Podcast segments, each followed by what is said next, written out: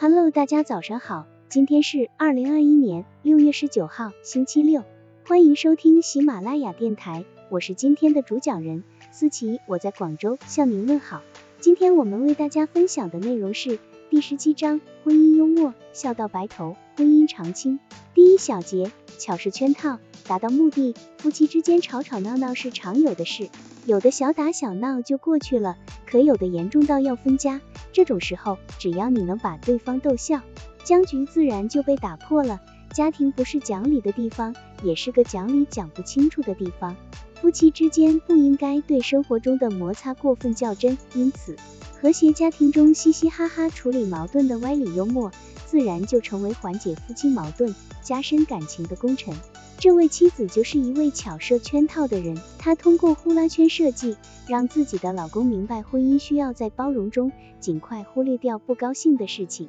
萨拉拿出一个一直放在衣橱上面的旧呼啦圈，一次当弗兰克又为他们的婚姻提条件时。他说：“请你拿着这个呼啦圈，我从中间跳过去，这是干嘛？”他问。“哦，亲爱的。”他说：“我似乎注意到你是多么愿意让我跳进你设的圈套，以证明我爱你。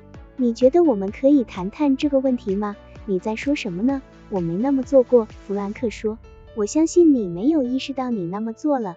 我知道你爱我，但是这一切感觉就像一系列没完没了的考验。圈套。”嗯，他说。“好吧。”我们谈谈，然后弗兰克一笑，那是萨拉最喜欢的笑容。弗兰克说：“在我们谈正事之前，你觉得你能先跳过这个呼啦圈吗？”这句话一下子冲淡了家庭中的紧张气氛。从此之后，两人的关系不再那么紧张。妻子是多么明智且富有生活的情趣啊！面对夫妻之间的紧张关系，不是只想到抱怨，也没有装作视而不见，而是借助了幽默的方式。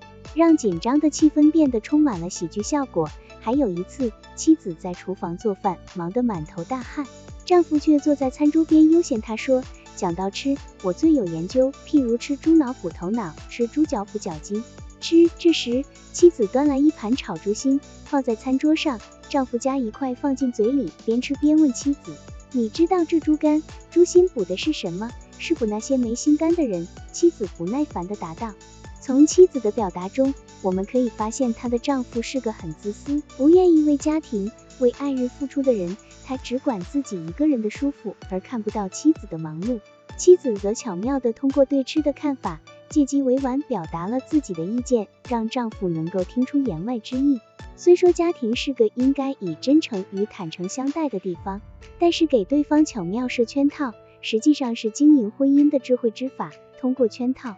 让另一半了解自己的想法，委婉表达出自己的不满，这样可以避免双方因为意见不合而大动肝火。